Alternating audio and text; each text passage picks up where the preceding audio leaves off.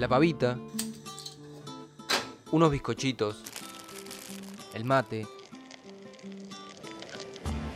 y la marea. El combo que no te puede faltar.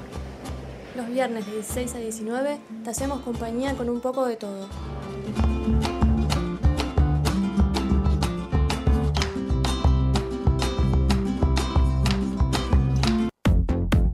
Casi son las 6 y 5 de la tarde, se pasa volando el tiempo haciendo este programa de radio. Ahora tenemos el agrado una vez más de que vamos a estar entrevistando y vamos a estar charlando y compartiendo un rato con Nico Centurión, que es un compañero al que solemos pedirle algunos panoramas de cómo anda la cosa en Uruguay. Escribió una nota hace poquito en revista Trinchera que se llama Uruguay de entreguismo, independencia y corrupción. Em, independencia claramente entre signos de pregunta. Ahora nos comentará más cuál es la situación del país hermano. Como siempre les recomendamos eh, leer a Nico Centurión y también a Revista Trinchera y todas las notas de análisis que ahí se publican. Nico, antes que nada saludarte y agradecerte por estar acá. ¿Cómo estás? ¿Cómo andan a todas por ahí? Bueno, agradecerles a ustedes por el espacio y siempre acá las órdenes para compartir. Bueno, muchas gracias. Quizás eh, sea bastante amplio, pero me parecía interesante ya que hemos hablado varias veces con vos sobre Uruguay y porque hace unos meses habías escrito una nota que se llamaba Oligarquía versus Pueblo, la verdadera grieta en Uruguay, y me parece que en esa nota no solo haces un planteo bastante claro, sino que, em, bueno, afirmás esta verdadera brecha en, la sociedad uruguaya y también cómo se va expresando cada vez más los intereses claros del el gobierno de turno en este caso y quizás pedirte un panorama más general de cómo viene estando la, situación en Uruguay. Sí, tal cual. Eh, como bien lo planteabas, este es un gobierno oligarca. Eh, a ver, la calle Pou, que es nuestro expresidente, es hijo eh, del presidente de la calle Herrera, la calle Padre, Luis Alberto la calle, que fue, digamos, nuestro Menem, y a su vez es nieto bisnieto de, otro dirigente del Partido Nacional, o sea, estamos hablando de tres, cuatro generaciones eh, de gobernantes. Eh, también tenemos al senador Manini Ríos, que viene de un partido militar de, ultraderecha Cabildo Abierto, que su familia podemos remontar hasta fines del siglo XIX. O sea, estamos hablando de 1800 y pico, que está metido en, la política, medios de comunicación, en el tema militar, obviamente los partidos políticos, en sociedades rurales, o sea, eh, de ahí viene, digamos, eh, el extracto de este gobierno, que son los intereses que, representa.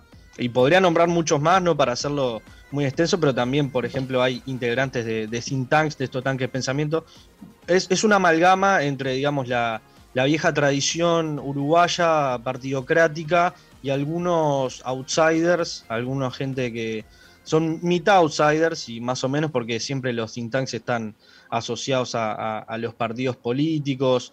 Y, bueno, también hay un pequeño componente, no mucho, eh, evangélico, es bastante marginal incluso dentro de los, de los partidos tradicionales somos el país más, más laico de, América Latina y el Caribe, pero igual ese fenómeno está, está en todos lados. Así que, bueno, venimos del primero de marzo del 2020 con, este gobierno. Y, como lo ponía ahí, ¿no? Es el tema del entreguismo y la independencia, yo lo puse justo porque hizo fecha de la declaratoria de la independencia eh, a fines del mes de agosto. Y tenemos un montón de, de cuestiones que le podemos llamar entreguismo liso y llano. Eh, el puerto de Montevideo se entrega a una multinacional hasta el 2081. Eh, hay toda una cuestión de, un alineamiento con la Casa Blanca. En tramos generales es eso, la, verdadera grieta que a veces se plantea no es entre política o antipolítica, no es una cuestión de, del Frente Amplio o los partidos tradicionales, el, la verdadera grieta de fondo acá es oligarquía versus pueblo. Nicolás, buenas tardes. Franco Cariñano te saluda. Recién hacías eh, referencia a las eh, eh, a, este legado familiar, si querés, o a, las generaciones de los dirigentes de derecha, y claramente lo ponías a, la calle Pou ahí, y sobre todo aclarando esto que no es un outsider, que es algo como eh, quizás se caracterizó a las derechas en el continente hace algunos años. Eh, de hecho, bueno, planteábamos en, su momento Macri, pese a ser jefe de, eh, jefe porteño, digamos, jefe de la ciudad más importante de, mm, de la ciudad autónoma, no, no era un personaje que venía de la, de la carrera política. ¿Qué análisis haces incluso de, comparaciones de los movimientos de la, de la, derecha en el continente, pero sobre todo de esto, del legado familiar, del legado, eh, si querés, patricio, del legado de esos comerciantes que, que, querían un, unas repúblicas, si querés, independientes, pero obviamente para, pocos, para muy pocos? Franco, ¿cómo estás? Sí, a, mí es un tema que personalmente me, atrapa mucho, incluso ya empecé en, la pandemia, empecé una investigación y, va a terminar siendo un libro, ya les adelanto, eh, que tiene que ver con esto, con, digamos, eh, las familias dueñas del país y, la maraña que hay acá en, Uruguay es muy grande, como creo que pasa también, hablando con varios compañeros y compañeras, en, toda Latinoamérica y el Caribe, ¿no? Son e, esos apellidos que uno se, se repite eh, una y otra vez, no sé, en Argentina ustedes tienen los Roca, los Mitre. Eh, bueno, acá también, digamos, los que manejan los, los medios de comunicación, las sociedades rurales, los partidos políticos, las empresas, eh, todo es, acá, está habiendo una mutuación en general, pero Uruguay sigue teniendo un capitalismo muy familiar, digamos. Tiene que, las empresas están compuestas generalmente por, por grupos eh, familiares y, las, conexiones que se hacen son eh, por vínculos maritales, por vínculos, por parentescos, ¿no? De, o amigos o conocidos que se empieza a hacer eso.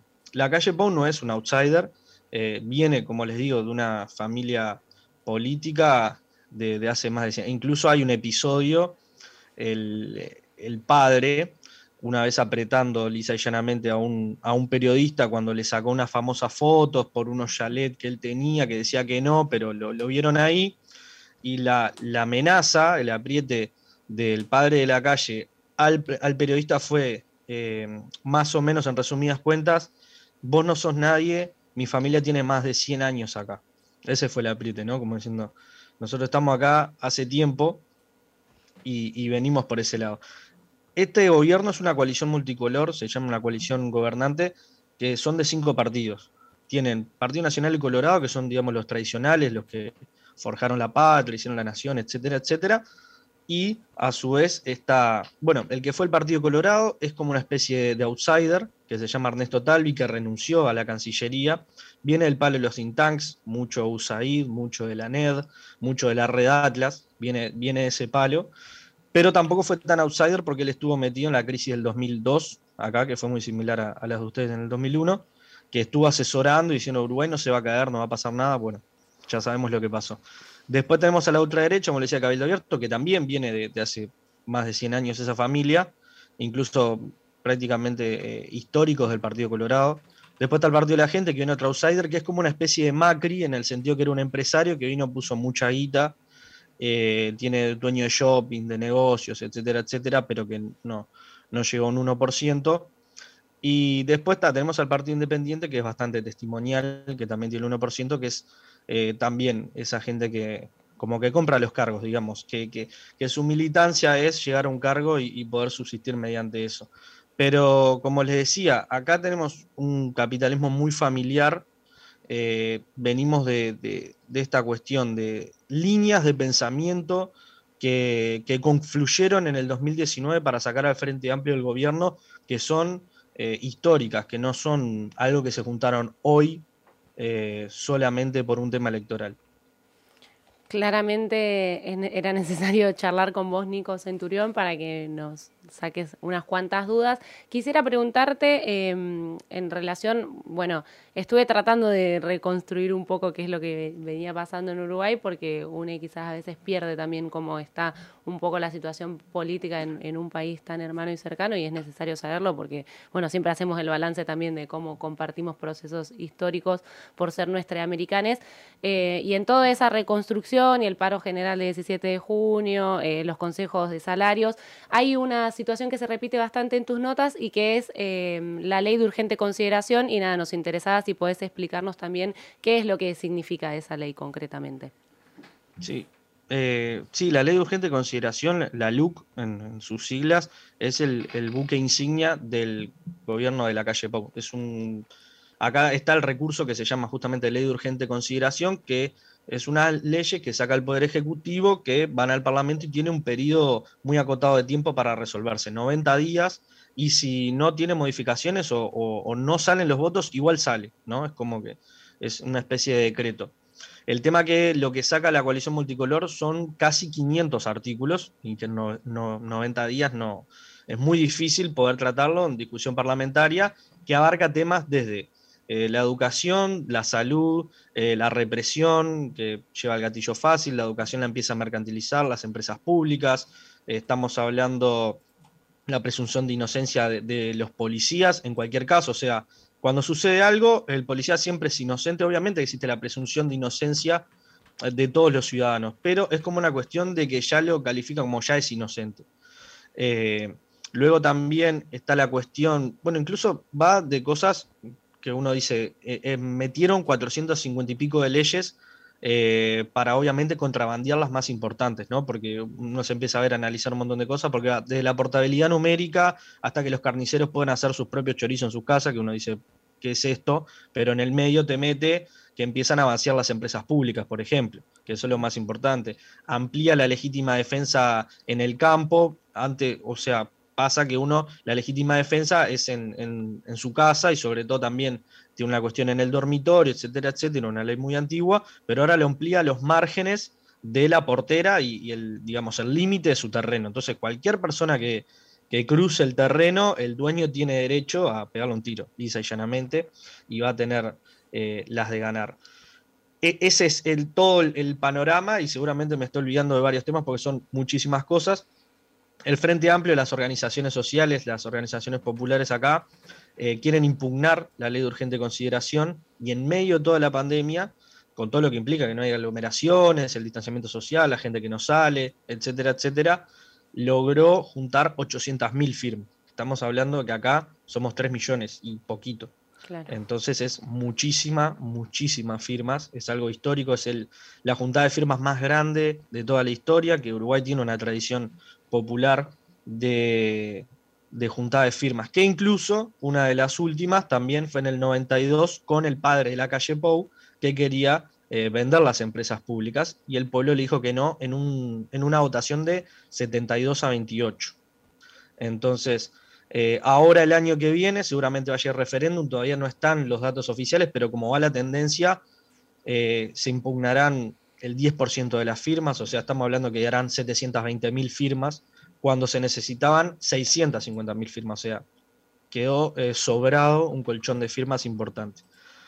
¿Qué pasa? Y, para, resumir, va a ser un parte de aguas el año que viene, porque acá nosotros no tenemos elecciones intermedias, pero sí en el 2022 se va a votar el referéndum por sí o por no por la ley de urgente consideración.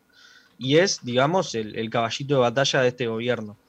Eh, llegar a la firma fue una inyección anímica tremenda para el Frente Amplio y para las organizaciones populares, porque estábamos en una cuestión de, bueno, ¿qué, se hace? El golpe de haber perdido el gobierno fue eh, duro, más la pandemia, más que estaban en una luna de miel con una imagen positiva muy importante del presidente, y bueno, eso se empezó a resquebrajar, eh, a hacer la épica, como siempre decimos, al Uruguay a último momento, de atrás y en la hora, bueno, eh, 800.000 firmas se llegaron, y de lograrse eso, no está en juego la gobernabilidad, que es lo que van a poner en arriba de la mesa los gobernantes, que los oficialistas, ¿no? Que van a decir, bueno, no nos dejan gobernar. Eso no, no es así por el sistema, eh, que tiene, el sistema político que tiene Uruguay.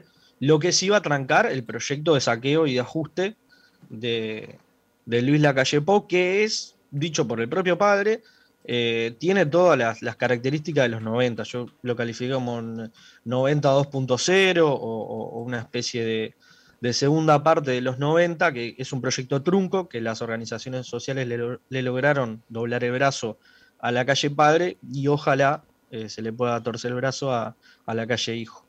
Sí, como vos decís, la verdad es un gran paquete de medidas. Ahí leía que esos son casi 480 artículos. Eh, bueno, bien caracterizabas todo. Quizás para ir cerrando y también porque venías mencionando antes de, bueno, cómo funciona todo este armado, caracterizaste al empresariado, también a los medios de comunicación. Y hace un tiempo habías escrito una nota que, que me había parecido muy interesante y que también quería traerte una pregunta en relación a eso, que es la nota que estaba titulada nueva ley de medios en Uruguay a medida de los grandes empresarios. Y en relación a esto quería preguntarte si querés caracterizar un poco no solo cómo funciona el aparato mediático en Uruguay, sino un poco cuál era esa propuesta de la nueva ley de la colisión multicolor eh, que querían llevar adelante y claramente a sus medidas.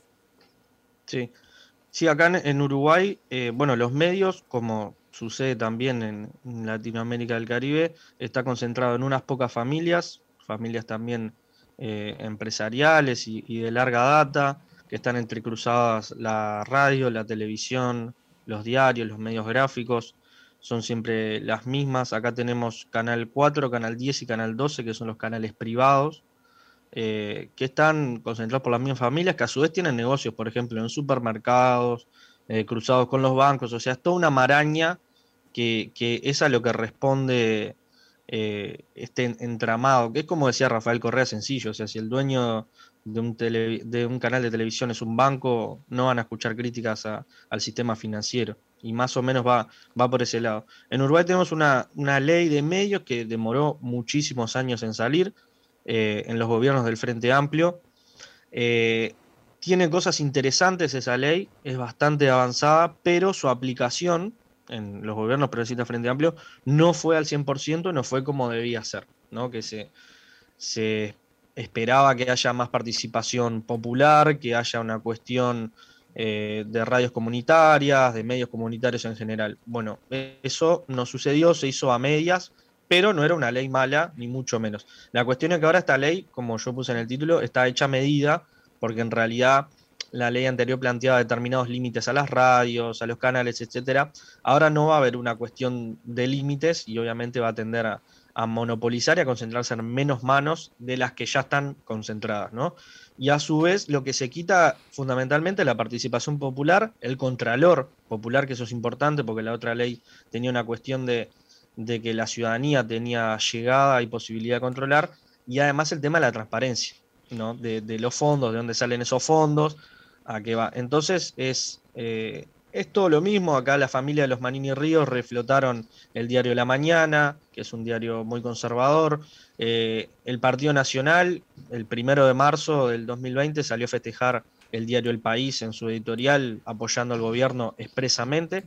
Que está perfecto, que, que lo hagan así, que lo digan, pero ya lo dijeron después de haber hecho una campaña atroz durante 15 años o más, que es el diario que a su vez apoyó la dictadura, etcétera, etcétera. Entonces, así está configurado el panorama y le agrego lo último, el blindaje mediático es muy grande, ¿no? O sea, noticias, eh, obviamente ya se han caído eh, cinco ministros, etcétera, etcétera. El último es el que más ha sido flagrantemente con temas de corrupción, con temas de apriete, con temas de compras directas, con temas de, de amiguismo con el jefe de policía de su departamento y salió todo muy, muy por debajo, no con la hazaña que se le salía a, cualquier otro integrante que no sea de la derecha que, haya cometido eso o menos. Así que más o menos así está el panorama. Muchas gracias, Nico. Mm, realmente, como siempre, muy claro todo el panorama acerca de lo que sucede en Uruguay. Volveremos a charlar con vos, como siempre, porque también nos interesa. Para quienes se suman recién, ahí pasaba Nico Centurión, que nos estaba comentando un poco cuál era la situación del país hermano. Vamos a ir a escuchar una canción y ya seguimos con más La Marea.